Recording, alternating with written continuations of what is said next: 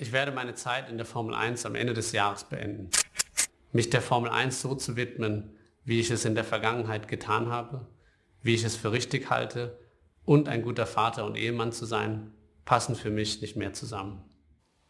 Ja, das war die Meldung der Woche. Sebastian Vettel hat seinen Rücktritt angekündigt. Am Ende der Saison wird er die Formel 1 verlassen und wir haben heute ein Sebastian Vettel beim, Spezial beim hier im AVD Motor- und Sportmagazin. Damit einen schönen guten Abend.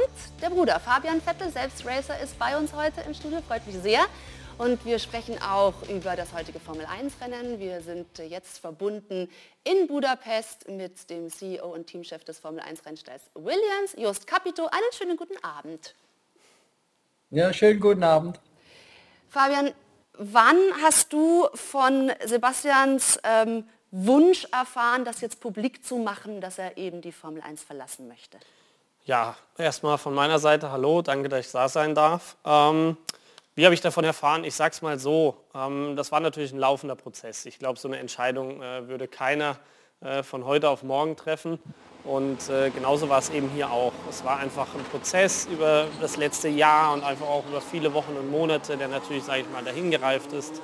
Ähm, und so steht man natürlich auch beieinander und spricht über das Thema. Deswegen war das jetzt nichts sehr, sehr Fairness für mich oder für uns. Ähm, Wann ist denn das schon gereift? Wann waren die ersten Gespräche darüber? Boah, da gibt es jetzt keinen Tag oder kein Datum. Ich sag mal so, ähm, dass natürlich Familie, also jeder, der äh, Familienvater ist mit Frau daheim und sowas, äh, weiß natürlich ähm, oder kann es nachvollziehen, wenn die Zeit nicht mehr da ist, dass man irgendwie versucht, irgendeine Lösung zu finden.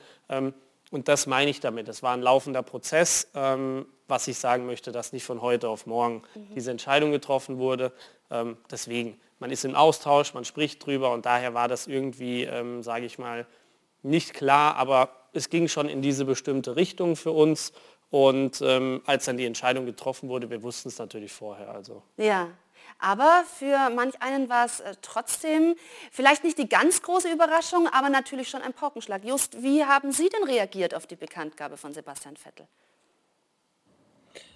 Ja, ich glaube, das war nicht jetzt wirklich überraschend aber im Endeffekt doch dann überraschend.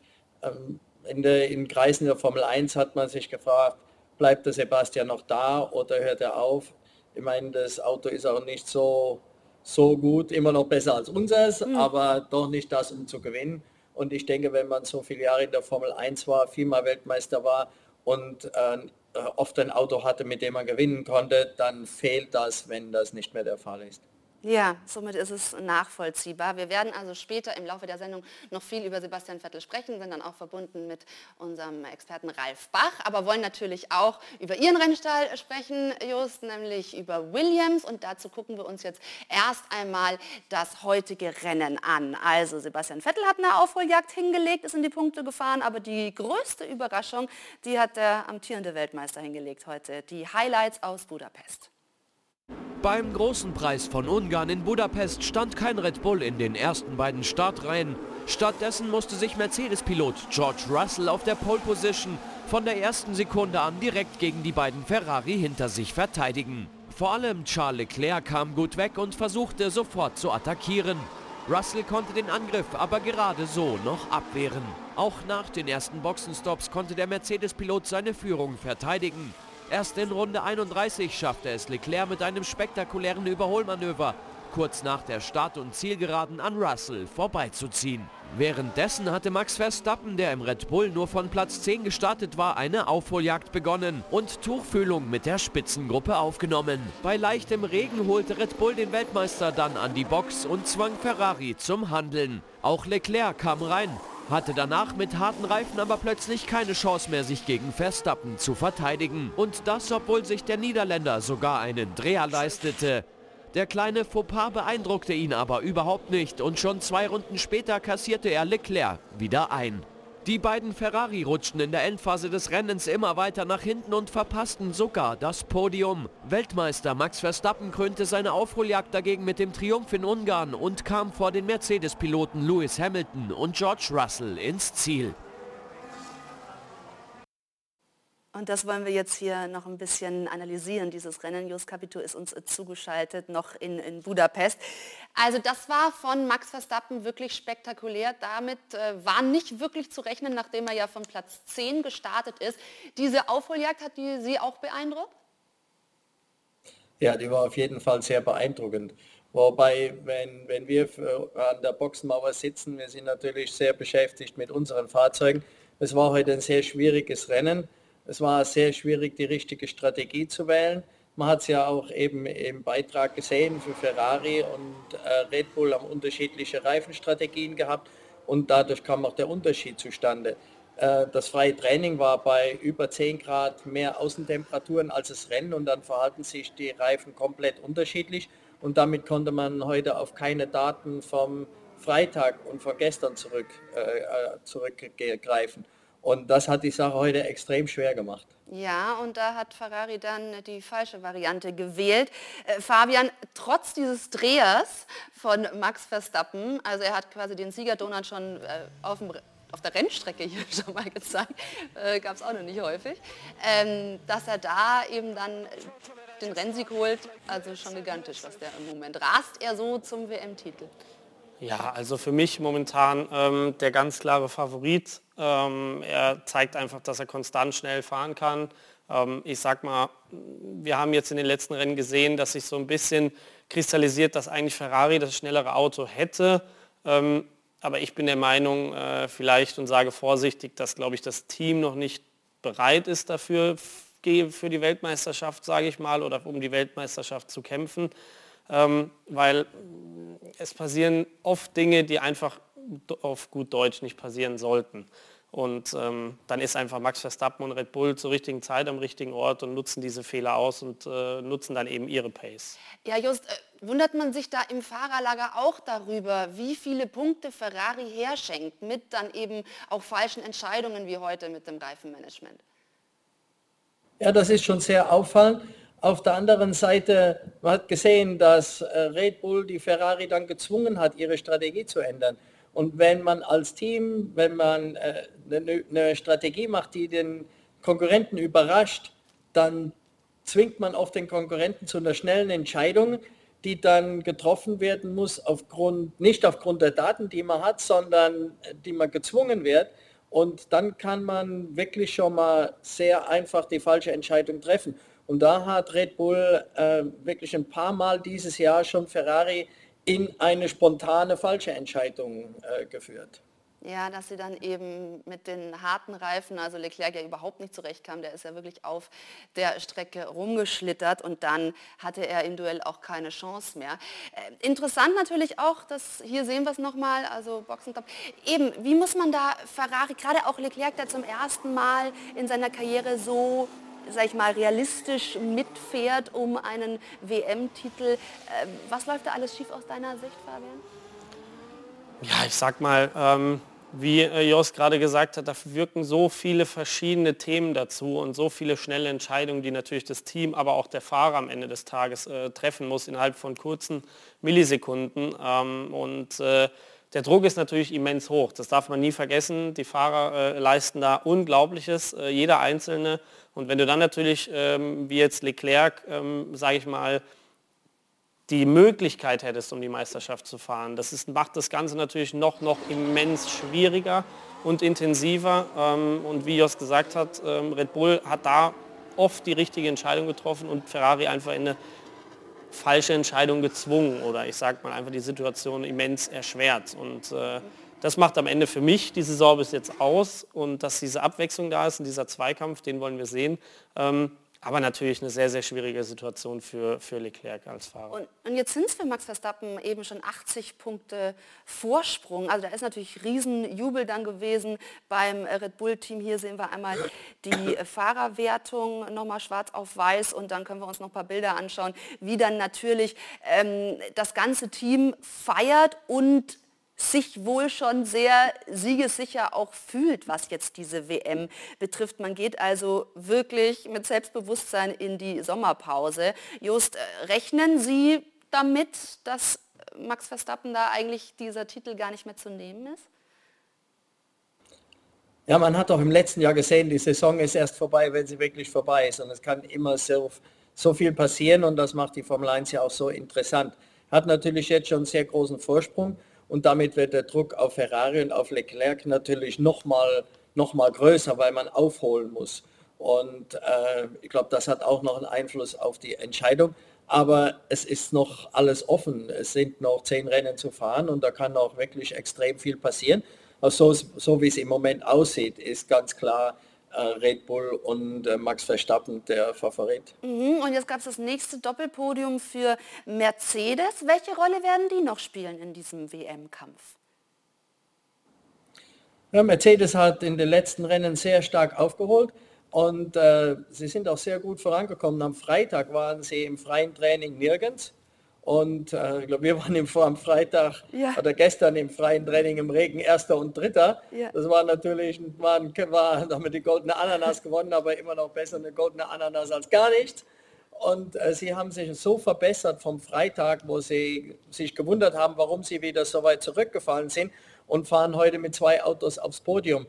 Das sieht, äh, daran sieht man, wie das neue technische Reglement noch in den Kinderschuhen steckt und wie jedes Team noch bei jedem Rennen sehr viel lernen kann und auch noch Unterschiede vom Freitag bis Sonntag ans Auto bringen können. Das macht die Saison dieses Jahr noch zusätzlich extrem spannend. Ja, jetzt hat Hamilton das äh, fünfte Mal in Folge das Podium erreicht, aber noch keinen Sieg geholt. Das ist natürlich sein großes Ziel in jedem Fall. Nicht, dass es eine Saison komplett ohne Rennsieg für ihn werden sollte. Russell zum ersten Mal, Fabian, auf der Pole in seiner Karriere. Der hat natürlich vom Sieg geträumt. Ist es dann jetzt eher enttäuschend? Ja, also ich glaube für jeden Fahrer, und da spreche ich äh, für jeden in dem Fahrerfeld und jeden anderen äh, Fahrerfeld, in jedem anderen Rennsport, wenn du auf Paul startest, hast du natürlich das Ziel, das Rennen zu gewinnen. Und wenn du dann äh, natürlich trotzdem äh, auf P3 ins Ziel kommst, ist jetzt natürlich, sage ich mal, das kleinere Übel, so würde ich es jetzt mal benennen. Ähm, aber trotzdem, ich finde es immens, was Mercedes äh, Rennen für Rennen und Wochenende für Wochenende eigentlich für Schritte nach vorne macht und äh, wie viel Energie das ganze Team da wirklich reinsteckt. Und ähm, das ist für mich äh, sehr, sehr eindrucksvoll. Ja, also die haben gezeigt jetzt im Laufe der Saison, dass sie äh, zulegen können. Und Just, Sie haben es schon angesprochen, das dritte freie Training, also das war mal ein Ausrufezeichen vor allem für Nicolas Latifi, der die Bestzeit hingelegt hat. Klar, Sie haben die goldene, von der goldenen Ananas gesprochen, aber äh, das freut natürlich erstmal immens, nehme ich an, überhaupt sowas mal ja, auch aufweisen zu können.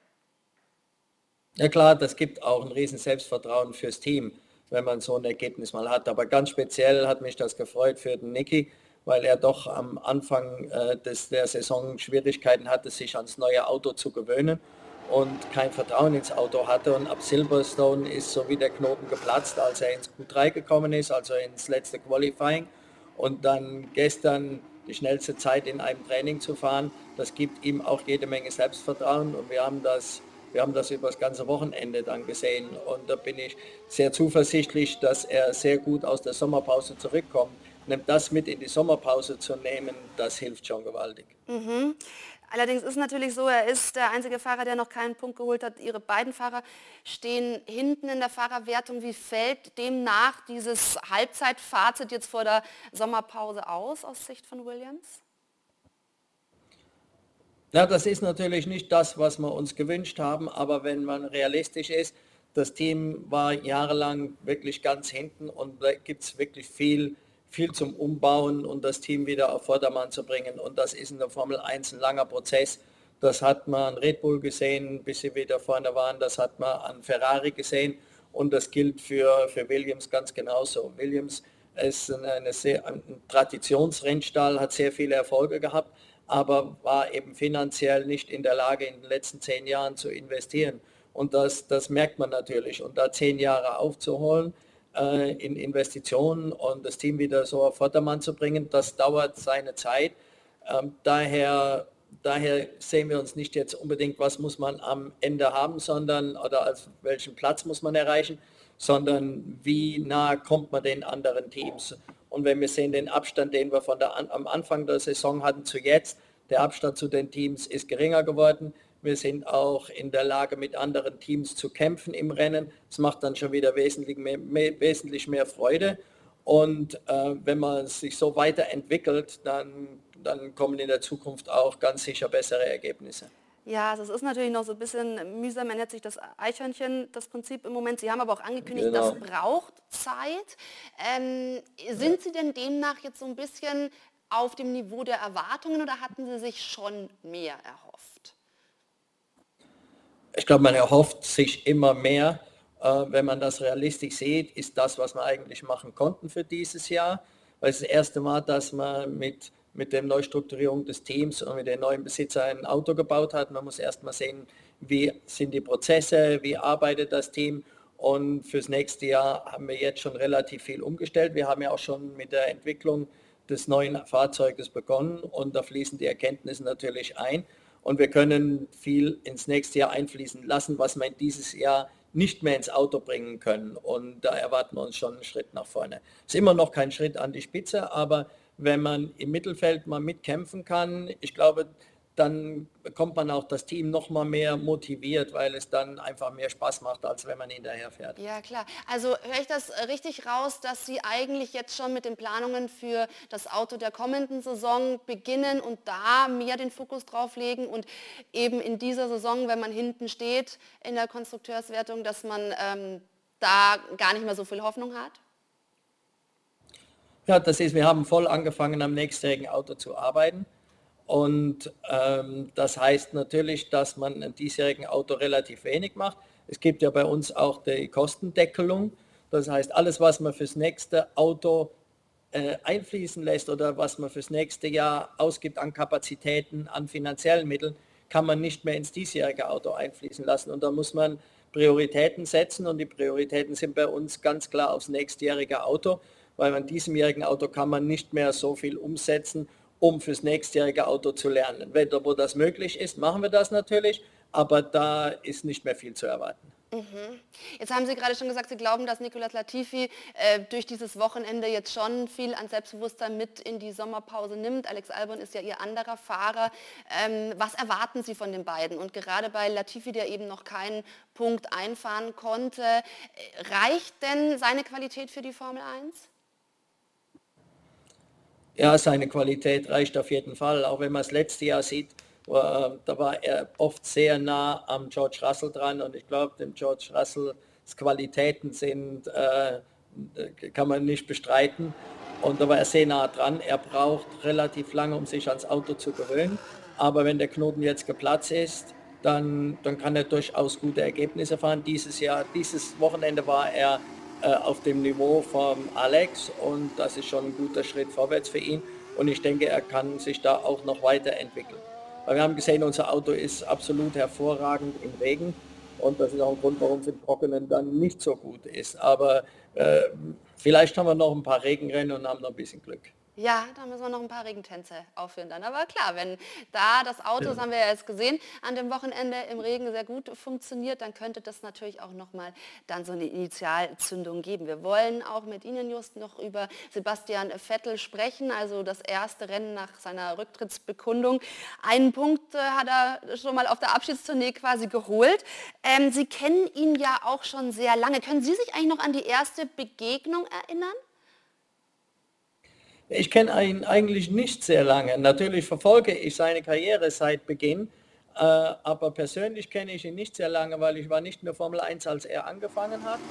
Und ähm, wir haben es eigentlich das erste Mal zusammengearbeitet dieses Jahr in Silverstone, als wir für ihn einen alten Williams vorbereitet haben, der, den er den er gefahren ist, und zwar das Weltmeisterauto von Nigel Mansell von 92. Ja. Und wir haben da sehr viel, sehr viel Freude zusammen gehabt an dem Projekt.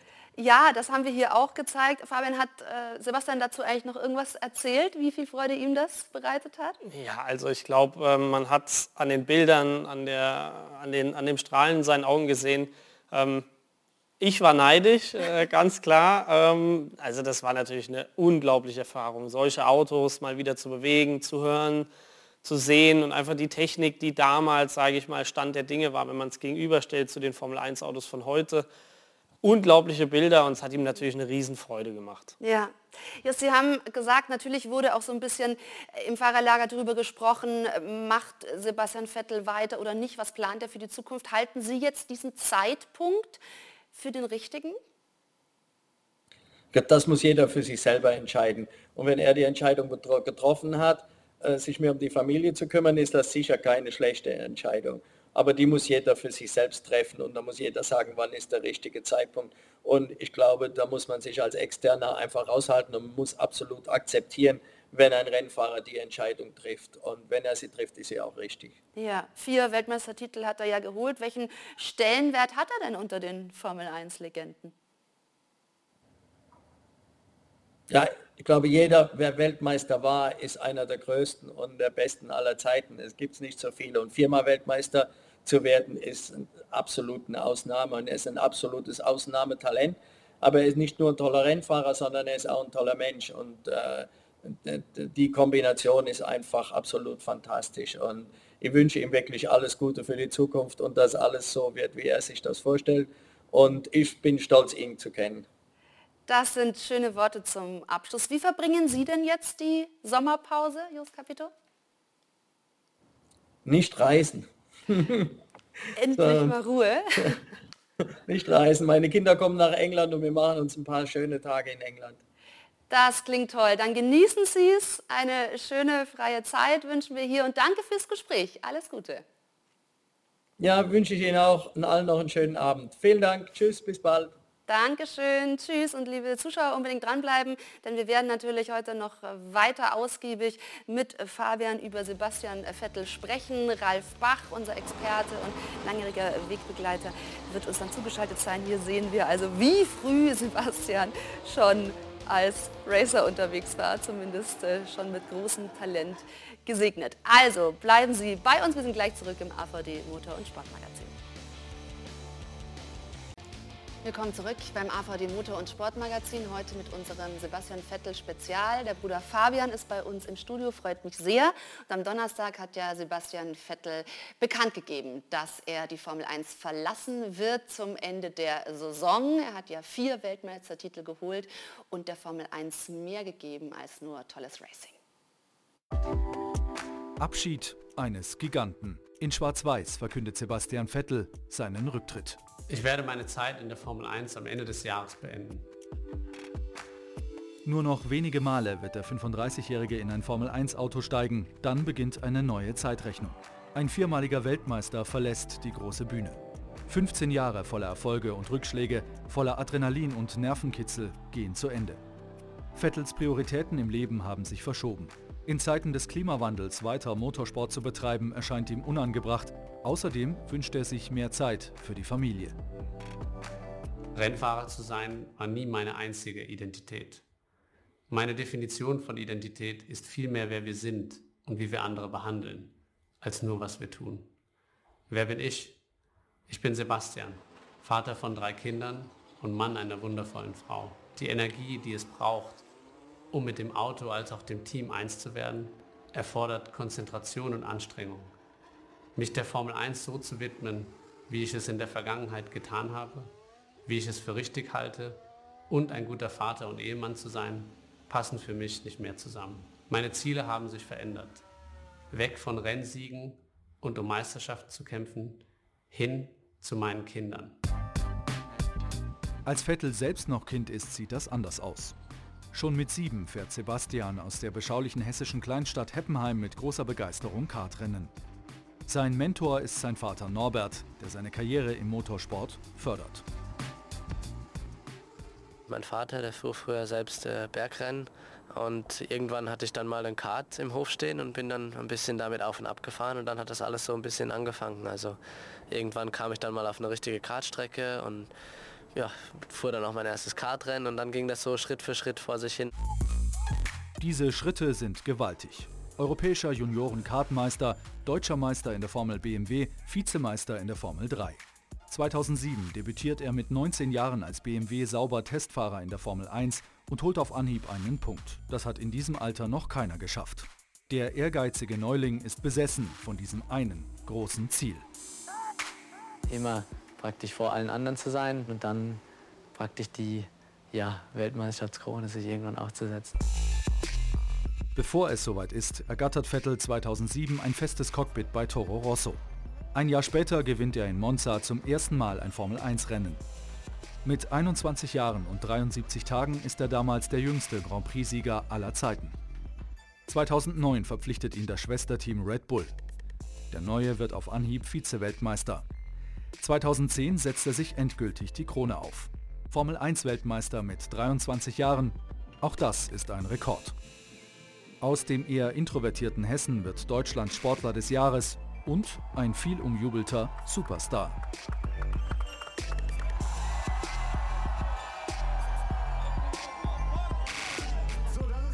Es ist schon ein bisschen schwer, das, das, das dann im ersten Moment zu, zu fassen, weil ich meine, letzten Endes bin ich ein ganz normaler Bu, wie alle, die hier auch sind, oder ganz, alle, alle ich meine, komme aus Heppenheim und ja. In der darauffolgenden Saison geht die Vettel Mania weiter. Mit nie dagewesenen 15 Pole Positions verteidigt der Weltmeister seinen Titel. Deutschland hat wieder einen Formel-1-Liebling, der in die Fußstapfen von Michael Schumacher tritt. Und der inzwischen sogar dessen Gegner auf der Rennstrecke ist. So wie wir es bis jetzt auch gehandhabt haben, das Ganze auf der, auf der Rennstrecke hart und fair äh, miteinander verbringen und dann äh, im Nachhinein locker und angenehm äh, die, die Freundschaft äh, zueinander genießen können. Der WM-Kampf 2012 ist bis zum Schluss eine Zitterpartie. Erst im abschließenden Rennen in Brasilien sichert sich Vettel den Titel mit nur drei Punkten Vorsprung auf Fernando Alonso. Er ist der jüngste Dreifach-Weltmeister und steht nun auf einer Stufe mit Ayrton Senna oder Niki Lauda. Der Name Vettel ist nicht mehr wegzudenken aus der Formel-1-Geschichte. 2013 fährt er die Konkurrenz in Grund und Boden, egalisiert mit 13 Saisonsiegen die bisherige Bestmarke von Michael Schumacher. Europas Sportler des Jahres lässt einfach nicht nach. Ich glaube, der Antrieb ist ganz simpel, äh, letzten Endes schneller zu sein als die anderen. Und äh, ja, das hat mich früher angetrieben und treibt mich heute noch an. Doch nach seinem vierten WM-Sieg muss der Dominator erste Rückschläge verkraften. 2014 wird er nur Fünfter. Zeit für eine Veränderung. Bei Ferrari erhofft sich Vettel die Rückkehr zu alter Stärke. Doch stattdessen häufen sich Fahrfehler und Materialprobleme. In sechs Jahren wird er zwar zweimal Vize-Weltmeister, den Titel erringt er aber nicht mehr. Der ehemals Unschlagbare ist nur noch einer unter vielen im Formel-1-Zirkus und nicht mehr das Maß aller Dinge. Ich denke, es gibt immer Phasen, wo es schwierig ist äh, und äh, die sind mit Sicherheit schwieriger zu, zu bewältigen als die Phasen, wo alles glatt läuft. Aber ich glaube, die Phasen, gerade wo es eben nicht läuft, sind die, die einen prägen. Nach Platz 13 in der Fahrerwertung gehen Vettel und Ferrari Ende 2020 getrennte Wege. Mit über 30 hat er noch Lust auf Spitzenmotorsport und schließt sich Aston Martin an. Der Ex-Weltmeister fährt nun im James Bond Auto, das allerdings nicht zur Formel 1 Elite zählt. Ich denke, Aston Martin ist eine legendäre Marke und das Team hat Potenzial, sich noch mehr zu steigern. Es ist eine Herausforderung und ich nehme sie gerne an. Bis auf Platz 2 in Aserbaidschan schafft er es nicht mehr aufs Treppchen. Vettels Einfluss verlagert sich auf gesellschaftliche und politische Themen. Er positioniert sich für Menschenrechte, Umweltschutz und Nachhaltigkeit. Bei seinem Rücktritt spielen auch ökologische Komponenten eine Rolle. Formel-1-Fahrer zu sein, bringt Dinge mit sich, die mir nicht mehr gefallen. Vielleicht werden diese irgendwann gelöst, aber der Wille, diese Veränderung umzusetzen, muss viel stärker werden und schon heute zum Handeln führen. Sebastian Vettel kann unbequem sein, manchmal nervig, wie er selbst sagt. Und doch huldigen ihm zahlreiche Freunde und Kollegen aus der Branche zum Abschied. Mick Schumacher etwa meint, ich danke dir für alles, was du zu dem Sport beigetragen hast, den wir beide lieben und ich kann unsere letzten gemeinsamen Rennen kaum erwarten. Danke Sepp, du bist eine Inspiration. Für Lewis Hamilton ist es eine Ehre, Vettel Konkurrent und Freund nennen zu dürfen. Und Lando Norris postet sogar ein Foto von sich als Kind mit seinem großen Vorbild. Sebastian Vettel wird der Formel 1 fehlen. Nur noch wenige Male steigt er ins Cockpit, dann heißt es Abschied nehmen von einem Giganten.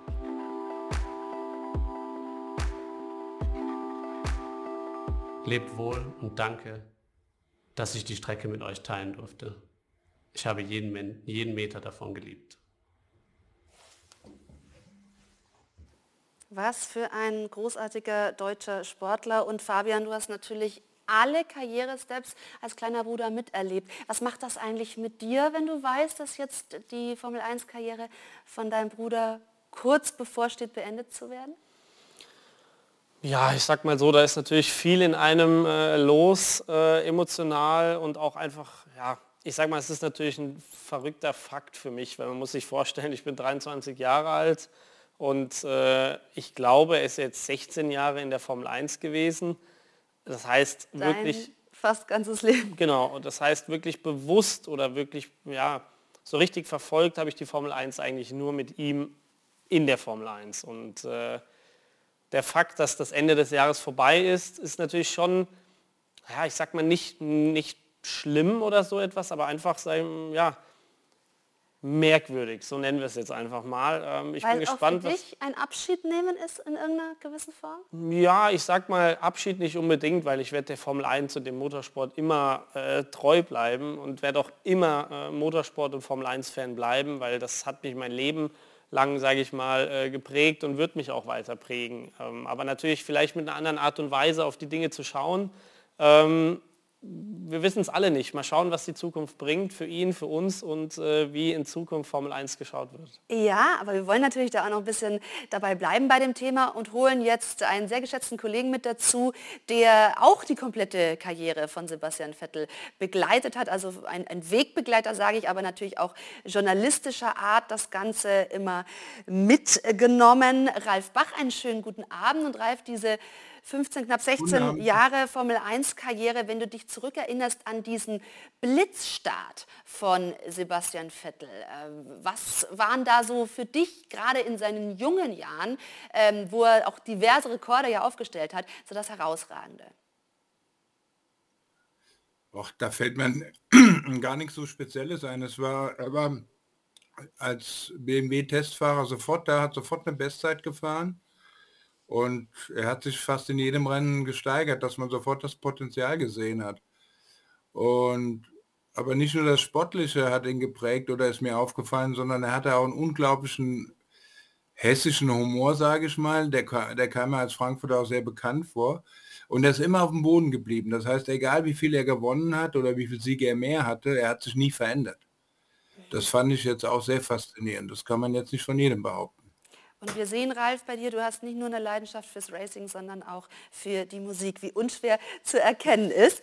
Ähm, wir wollen aber gern mal noch mal gemeinsam, weil ich äh, angesprochen habe, diese Rekorde, die Sebastian schon so früh aufgestellt hat, also tatsächlich jüngster Weltmeister, jüngster Fahrer auf der Pole Position, meiste Siege in einem Jahr, meiste Siege in Folge, meiste Poles in einem Jahr, 2011 beispielsweise. Also die, diese Rekorde, Fabian, werden die fast ein bisschen verkannt, weil er so früh Weltmeister wurde und dann danach in der Karriere noch so viel war, was dann eben auch abgeschwächt hat mit Ferrari und Aston Martin?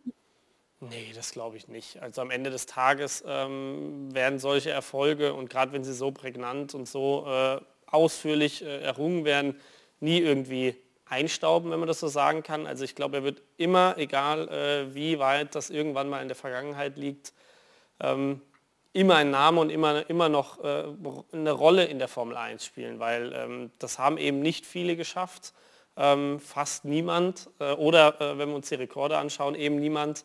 Ähm, und sowas bleibt einfach stehen. Am Ende sind es natürlich nur Zahlen, aber wie Ralf gesagt hat, ich glaube, ihn machen mehr Dinge als nur Zahlen aus. Ja, wir werden auch über den Mensch Sebastian Vettel natürlich sprechen. Aber er ist äh, natürlich mit einem Michael Schumacher, der sieben Weltmeistertitel geholt hat. Äh, Ralf, hattest du das Gefühl, dass er da ein bisschen im Schatten stand? Nein, oder? Nein, ähm, er ist so schnell erfolgreich gewesen, dass man ja eigentlich am Anfang nach den vier WM-Titeln gedacht hat, wie lange dauert es noch, bis er Michel einholt ich glaube, der Ehrgeiz bei ihm war ein bisschen da, aber es war nicht entscheidend. Äh, und man darf nicht vergessen, er ist jetzt schon eine Legende, aber Legenden werden dann richtig zur Legende, wenn man sie äh, eine Zeit lang nicht gesehen hat. Das heißt, je länger Sebastian von dem Sport jetzt sich entfernt und nicht mehr im Fahrerlager auftritt, desto größer wird seine Legende. Das, das, das ist so und das wird auch so bleiben. Also man würde ihn sehr vermissen, aber noch mehr in einem halben Jahr oder in einem Jahr, dann weiß man wirklich, wer da fehlt. Ja, Ralf, ähm, die, wenn man nochmal auf die Stationen von Sebastian Vettel blickt, äh, also wirklich eben, ich habe schon von einem Blitzstart gesprochen und dann aber eben jetzt zuletzt mit Ferrari und Aston Martin dann keine erfolgreiche Zeit mehr. Äh, wie kann man am Ende, welche Überschrift würdest du der Karriere geben? Wird das Ferrari zum Beispiel jetzt ihn völlig rehabilitiert? Also dafür hat er ja noch viele Erfolge äh, eingehamstert bei Ferrari, wenn man sieht, wie sie, wie sie es jetzt jedes Mal hinkriegen, mit dem besten Auto trotzdem nicht zu gewinnen.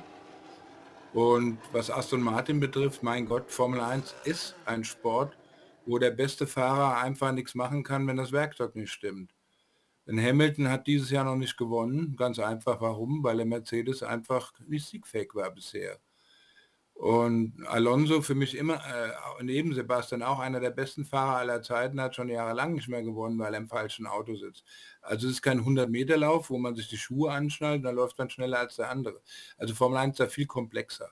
Ja. Und ich denke, dass die Hauptsache ist, dass er Spaß hatte und die Herausforderung Ferrari und dann Aston Martin angenommen hat.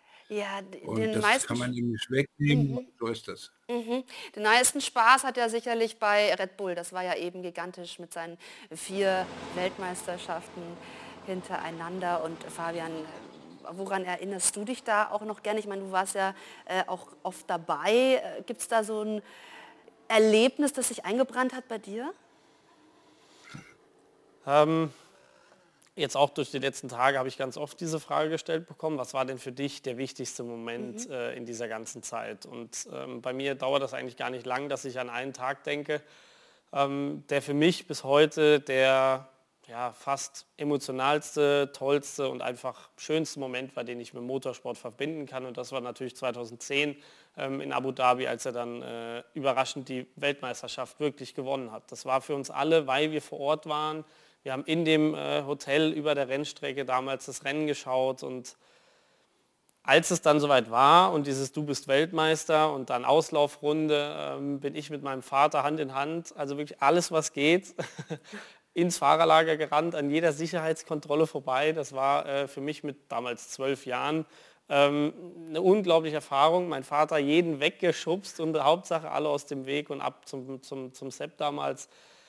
Und das war unglaublich. Also das habe ich auch noch im Kopf, als wäre es gestern gewesen. Das wird auch immer in meinem Kopf bleiben als ein. Wow, ja, das, das klingt auch sehr einprägsam. Was hat sich dann dadurch verändert, auch für euch als Familie, gerade in der öffentlichen Wahrnehmung? Ja, okay, ich sag mal, das ist natürlich ein offenes Geheimnis, dass natürlich äh, durch diesen Weltmeisterschaftstitel ähm, ja so ein bisschen ein Superstar geboren war in meinem Bruder und natürlich dann wir die Familie von ihm waren. Ähm, und natürlich das Aufsehen enorm war. Wir haben die Bilder gesehen, tausende Menschen äh, bei uns damals äh, in Heppenheim in der Heimat, ähm, die ihn damals gefeiert haben. Und natürlich jeder wusste, wer die Familie ist, weil so groß ist die Stadt jetzt auch nicht. Ähm, ja. Und äh, jeder wusste, wo wir wohnen. Also es war schon ähm, eine sehr, sehr äh, immense Veränderung damals. Von 0 auf 100. Äh, ich glaube für ihn, aber natürlich für sein näheres Umfeld und das, was sind wir. Ähm, aber das hat dazugehört. Also das haben wir alle miteinander durchlebt und so machen wir es auch noch bis heute. Das heißt, also du konntest dich dann auch wirklich immer sehr für deinen Bruder mitfreuen und hast nicht ähm, als jüngerer Bruder äh, die Erwartungshaltung gehabt, dass äh, du da irgendwie vielleicht dann zu kurz kommst? Nee. Also ähm, so wurde ich äh, nicht erzogen mit dieser Erwartung, sage ich mal. Ähm, ich habe ja dann auch das Privileg gehabt, wirklich auch selber Motorsport zu machen bis heute und ähm, zu kurz gekommen würde ich das nie nennen, weil wir haben das damals einfach alle miteinander gelebt. Wir sind, äh, also wenn man mein Beispiel, in dem Beispiel kann ich reden, ähm, ich bin vielleicht nicht wörtlich auf der Rennstrecke geboren, aber ich bin, glaube ich, auf die Welt gekommen und direkt auf die Rennstrecke gegangen. Und so habe ich meine ersten Jahre verbracht und auch bis heute immer noch meine, mein Leben verbracht. Und das war für uns einfach, ich sag mal, das war gar keine Frage, weil wir haben das alles mitgelebt, mitgemacht und werden das auch in Zukunft machen, egal wo der Weg hingeht. Und ähm, da war nie im Raum gestanden, hey, ich komme zu kurz oder so, auf gar keinen Fall. Sehr schön. Ralf, wie hast du damals die äh, Familie Vettel dann eben erlebt? Der Papa als äh, großer Mentor und Sebastian, der eben dann wirklich einer der ganz Großen war in diesen jungen Jahren? als ganz liebevolle, natürliche Familie aus Hessen, aus der Kleinstadt Heppenheim, die eigentlich mit Selbsterfolgen klarkommen musste irgendwo, aber die haben sich nicht verändert oder so. Also nochmal, das, das war bei Sepp so, ich habe auch den Vater so kennengelernt, die Mutter, die waren halt dabei, ihr, ihr Sohn war sehr erfolgreich, aber ja, die haben sich gefreut, aber abgehoben ist da jetzt keiner. Und das halte ich für eine riesengroße Kunst, Fabian. Also wir sehen ja hier dann äh, deinen Papa und Bruder. Ähm, diese Kunst in dem ganzen Formel-1-Zirkus, der ja schon eine, äh, ja, mit Verlaub, skurrile Welt auch darstellt, da geerdet und auf dem Boden zu bleiben, das ist euch tatsächlich dann wirklich gelungen. Ja, also ich bin da äh, bis heute der festen Überzeugung, dass äh, unsere Eltern da einen ganz, ganz großen Beitrag dazu getragen haben, weil so sind wir auch nicht erzogen worden. Also wir, blöd gesagt, ich wurde erzogen und da war mein, mein Bruder schon in der Formel 1, ähm, aber das war für uns nie ein Thema. Also für, das ist blöd zu sagen oder auch komisch zu beschreiben, aber es ist nie im Raum gestanden, irgendwie mehr oder weniger oder was anders zu sein, wie jetzt jeder andere, der in dem Sport ist. Und für uns ist einfach der Sport im Mittelpunkt, die Begeisterung im Motorsport in der Formel 1 und daran haben wir uns eigentlich immer gemessen und jetzt nicht daran, äh, wo äh, mein Bruder jetzt äh, Erfolge sammelt oder nicht. Ja. Für uns war das einfach toll dabei zu sein äh, und mit ihm diese Erfahrungen zu sammeln und äh, wie Ralf gesagt hat, jede äh, Meisterschaft und jeden Sieg und jedes Rennen an sich mit ihm und als eine Familie zu teilen. Ja, und diese Leidenschaft, vor allem diese Erfahrung bringt er ja auch wahnsinnig gerne in Teams mit ein. Also wenn wir da jetzt auch in Budapest Bilder sehen, wo er eben selbst dann auch noch mit am Auto schraubt und sich beteiligt und einfach dann auch das Team voranbringen will. Wenn wir das einmal ähm, kurz zeigen hier, ähm, also wirklich auch ganz nah dran ähm, sich einzubringen, damit eben an jedem Rädchen richtig gedreht wird im Sinne des Erfolgs. Ralf, abgesehen davon, dass er einfach äh, wahnsinnig talentierter und eben hochklassiger Rennfahrer ist, was zeichnet ihn darüber hinaus aus? Wir sprechen ganz viel von, vom Menschen Sebastian Vettel, der seine Fußstapfen hinterlässt. Also äh, die Formel 1 verliert in meinen Augen nicht nur einen der größten Champions, den sie hatte, sondern ganz bestimmt den ehrlichsten, authentischsten Fahrer, den sie je hatte. Das ist meine Meinung. Und äh, ich weiß nicht, welche der beiden Leistungen größer ist, aber da muss man den Hut vor beiden ziehen. Eben, er kann Also Sepp hat sich nie, nie verändert, verdreht. Wenn der was sagt, dann weiß man genau, der hat das auch so gemeint. Wenn nicht zufällig eine Kamera oder ein Interview ihm auf den Nerv ging und man diese 0815-Plattitüden äh, jetzt sagen musste. Ich meine, er hat mir erst letzte Woche in Frankreich gesagt, oh, habe ich das gesagt? Ach, weißt du, habe ich schon wieder am nächsten Tag vergessen. ja gut, da ist Das er sind mittlerweile ja auch Medienprofi. Aber sowas Authentisches wie Sepp habe ich in der Formel 1 wirklich nicht erlebt sonst. Ja, und da sind wir vielleicht dann eben auch wieder bei den Wurzeln und dem, dass man bei sich bleibt, authentisch bleibt. Er kann nämlich auch unangenehm sein. Er nutzt das ja auch so ein bisschen, um dann ähm, auf Missstände hinzuweisen, egal ob die FIA das jetzt oder die Vermarkter das jetzt gut finden oder nicht. Ist er denn dann innerhalb der Familie auch so gewesen? Also ich meine, er kann ja auch unangenehm und ein Besserwisser sein. Ja, also ich würde ihn jetzt nicht als Besserwisser darstellen. Ich sage... Auch mit dem Augenzwinkern, aber klar. Natürlich. Ich glaube, am Ende des Tages, ähm, und so komme ich wieder zurück, wurden wir erzogen, bei uns steckt so viel Emotion und so viel Leidenschaft im Motorsport, in unserer ganzen Familie, dass wir, wenn uns etwas nicht passt oder etwas vielleicht für uns falsch entschieden wird, ähm, natürlich alles daran hängt. Und ich glaube, jeder, der im Motorsport tätig ist und begeistert ist und für irgendetwas, wenn es auch irgendein anderes Thema ist, ähm, Leidenschaft und dafür brennt, dann sagt er, was er denkt. Und ich glaube, das macht am Ende des Tages auch einen Menschen aus, weil wenn ich mich verstellen muss und vielleicht meine Worte nicht so sage, wie ich sie meine, ähm, dann frage ich mich, ob die Leidenschaft überhaupt so groß ist, wie sie vielleicht sein sollte. Ja, also das glaube ich auch, wird der Formel 1 definitiv fehlen. Jemand, der eben gerade aus ist und das auch total verkörpert. Aber glaubst du denn, Ralf, dass man bei der FIA vielleicht auch erleichtert ist, wenn äh, man sich eben nicht mehr damit, äh, mit, mit diesen unbequemen Themen rumschlagen muss, auf die Sebastian Vettel immer aufmerksam macht? Naja, Sebastian hat ja nicht nur der Vier, hauptsächlich den Vermarktern die letzten zwei Jahre schon immer wieder einen Spiegel vorgehalten auf seine Art. Und das war natürlich unangenehm. Und ich glaube schon, dass die paar Kerzen im Mailänder Dom angezündet haben, heimlich und Champagnerkorken haben knallen lassen, dass sie den jetzt irgendwo auch auf der Seite losgeworden sind, der der Welt halt die Augen geöffnet hat, dass es in der Formel 1 nicht um Werte geht, die Sebastian halt hat, sondern einfach nur ums Geld verdienen.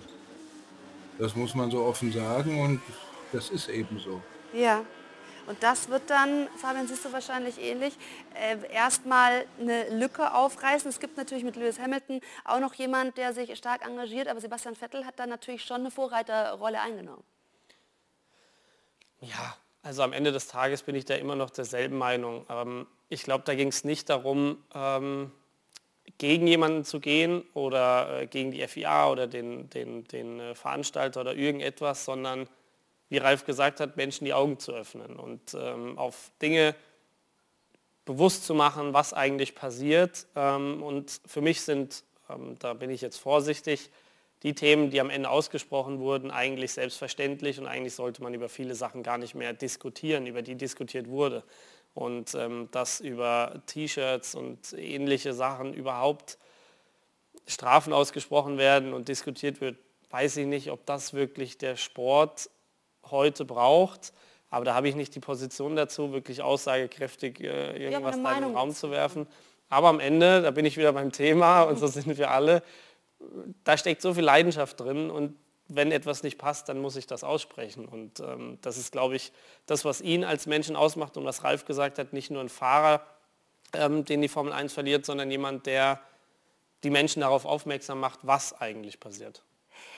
Wie können wir uns denn jetzt seine Zukunft vorstellen? Hat er da schon mit dir drüber gesprochen, was er denn dann machen möchte, wenn er nicht mehr regelmäßig in der Formel 1 reist und weg ist? Und klar hat er auch ähm, das Ziel, mehr mit der Familie Zeit zu verbringen, aber gibt es da schon irgendwas? Also ich glaube, äh, wenn ich mich dann auf Jost beziehe, vorhin äh, hat er gesagt, wenn er jetzt in der Sommerpause erstmal Pause macht, ähm, dann wird er erstmal das Reisen einstellen. Ich glaube, das ist ein Thema, was schon immens äh, an den Kräften zehrt und einfach die Zeit, die fehlt mit der Familie.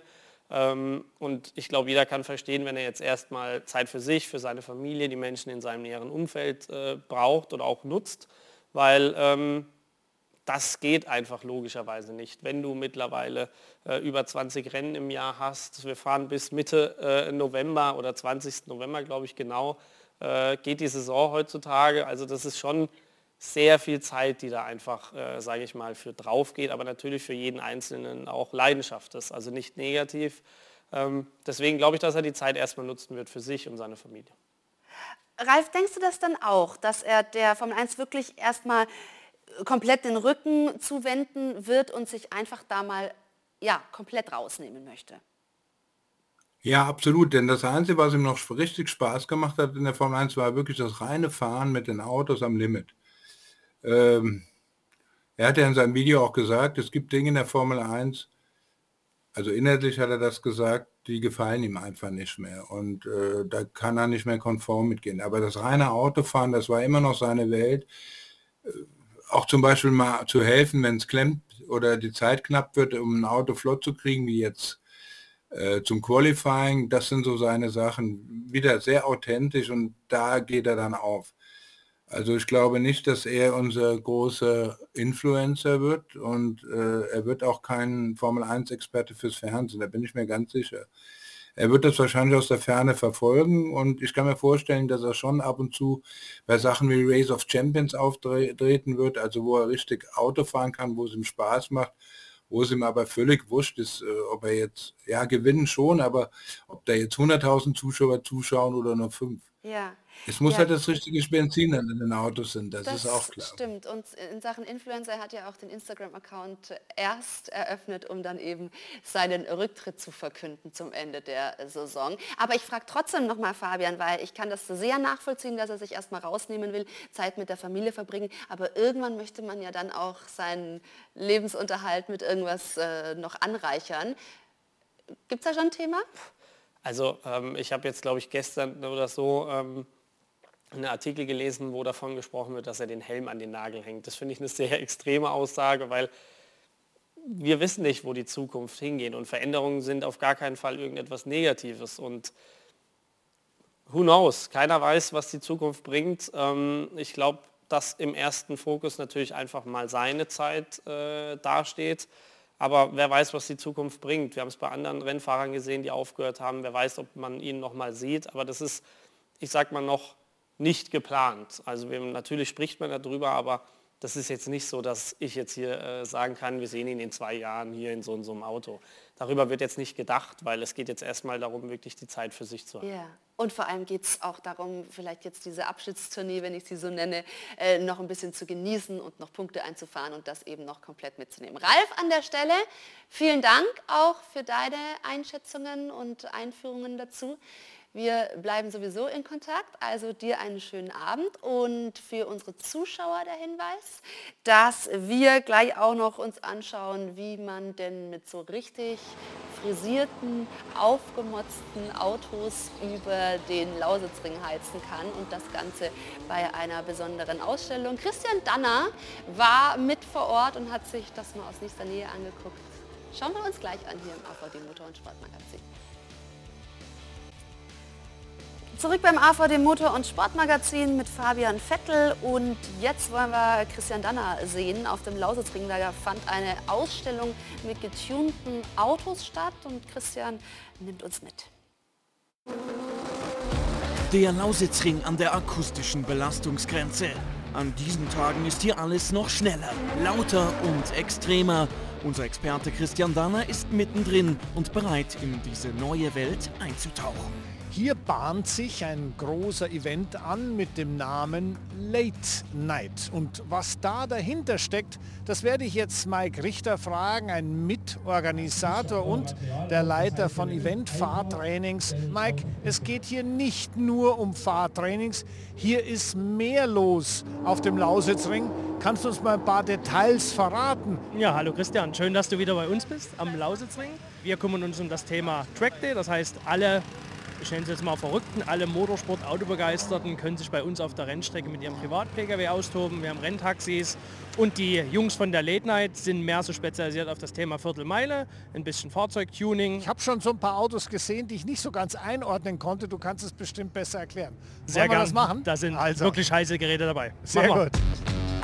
Worauf also warten? Auf geht's in die Boxengasse, wo sich die Tuning- und Viertelmeilen-Fans schon so langsam aufwärmen.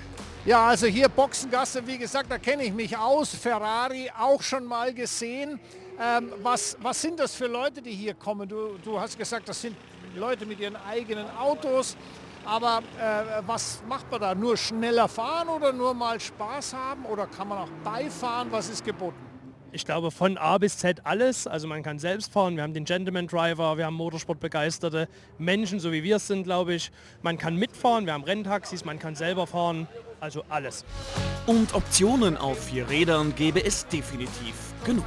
Darf ich mir einen aussuchen hier? Also das wäre jetzt mal was äh, Chevrolet-mäßiges. Ja, kann genau, ich die Corvette kannst du dir mieten, kannst du dich reinsetzen, selbst fahren, wie du selbst möchtest. fahren auch. Mit Instruktor. Mit Instruktor. Darf ich auch ohne? Ich denke du ja. Unser Otto-Normalkunde erstmal nicht. Also. Doch hier sind sie alles andere als Otto-Normalkunden. An diesem Tag bekommt Christian Dinge in Sachen Motorisierung zu sehen, die selbst ihm bis dahin völlig fremd waren. Was ich da so sehe, ist ein riesiger Turbolader. Das ist sehr beeindruckend. Aber Mike, was ist das für ein Typ Auto? Was macht man damit? Ja, das ist ein Viertelmeile-Auto, womit in bei der Late Night, das ist nämlich die zweite Sparte neben der Rundstrecke. Äh, hier wird Viertelmeile gefahren. Autos mit bis zu 2000 PS. Also dieses Wochenende haben wir einen PS-Durchschnitt von über 1000.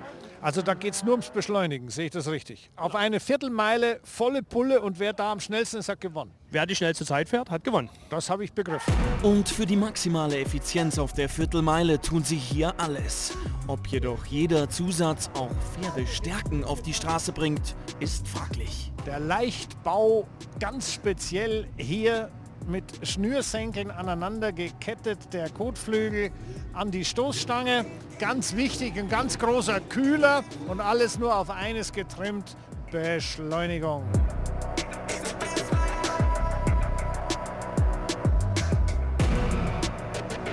Ich glaube, Das ist das einzige Limit hier bei diesen Autos. Die Klopfgrenze. Leistung über 1000 PS. Ja. Und dann gibt es auch noch die absolute Endstufe. Da fehlt eigentlich nur noch, dass das Auto bei dieser Leistung nicht abhebt. Mein lieber Herr Gesangsverein, das ist ja... Also sowas habe ich noch nicht Das gesehen. ist schon Königsklasse, genau. Was ist das Königsklasse? Wie nennt man die Klasse? Ich glaube, da fragen wir mal den Besitzer ganz kurz. Auto ist ein Nissan, basiert auf dem Nissan S13 und ist aufgebaut auf YouTube, also auf Drexler, rein Drexler-Fahrzeug und äh, Leistung 2000 ist jetzt eingestellt ungefähr, also gemessen. Wir können theoretisch noch höher. Und wie lang fährt der dann für die Viertelmeile? Wie lang braucht er? Wenn ich den Druck runterdrehe, 8 Sekunden. 8 Sekunden für eine Viertelmeile, mein lieber Mann. Und wer sein Vehikel mal eben um ein paar hundert PS upgraden möchte oder einfach ein nettes Accessoire fürs Wohnzimmer sucht, ist hier richtig. Vom Motorblock bis Zylinderkopf. Für 3.000 bis 4.000 Euro ist man dabei. Aber es gibt auch ein ganz besonderes Objekt. Dieser Pokal wird am Wochenende verliehen. Mike, wer bekommt den denn? Die 20 schnellsten Autos aus dem Wochenende fahren um diesen Pokal. Gefräst aus einem Alublock, 35 Kilo schwer, 8000 Euro teuer. 8000 Euro, mein lieber Mann. Sachen gibt's, die gibt's gar nicht. Ich habe immer gedacht, ich kenne mich gut aus im Motorsport, aber hier bei dem Event Late Night am Lausitzring, da habe ich allerhand dazugelernt.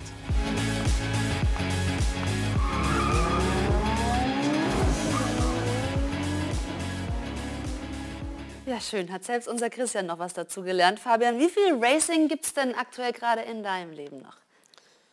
Ja, also ich glaube, ich habe es jetzt ein paar Mal gesagt, für mich wird Racing niemals aus meinem Leben äh, Aber aktiv? verschwinden.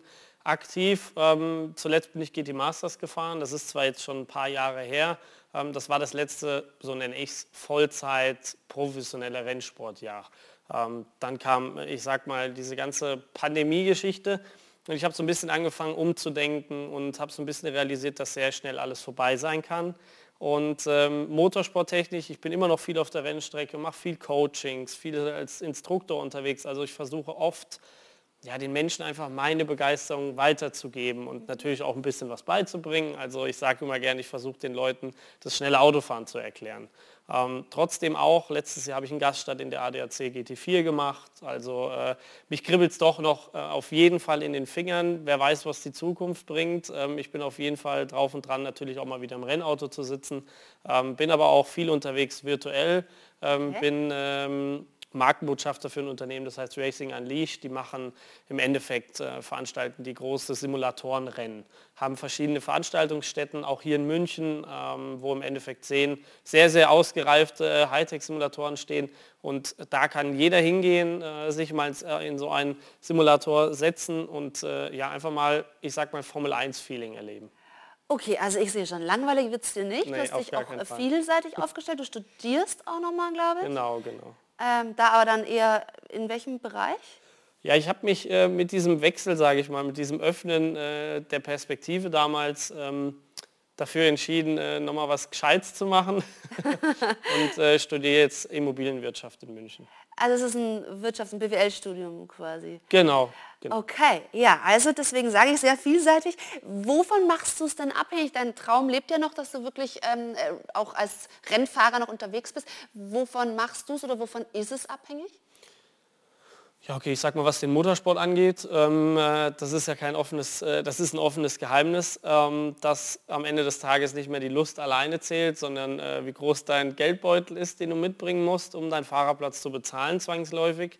Und ähm, daran ist, sage ich mal, auch äh, zuletzt das Ganze so ein bisschen nicht gescheitert, aber kam so ein bisschen, sage ich mal, in die, in die Schwebe. Und ähm, Grundsätzlich mache ich das natürlich davon aus, in erster Linie, ähm, was brauche ich und was muss ich mitbringen. Und ähm, zweite Reihe natürlich auf jeden Fall, wie viel Spaß und wie viel Begeisterung bringt es mir eigentlich. Ja. Also ich werde nichts machen, was ich für mich selber nicht als sinnvoll erei- äh, einschätzen kann und ähm, werde das auch nicht machen. Ähm, aber ich bin mit vielen Menschen im Austausch. Mal schauen, was die Zukunft so bringt. Ja, wir sind sehr gespannt, drücken natürlich die Daumen und freuen uns, dass du heute bei uns warst. Danke für den Besuch.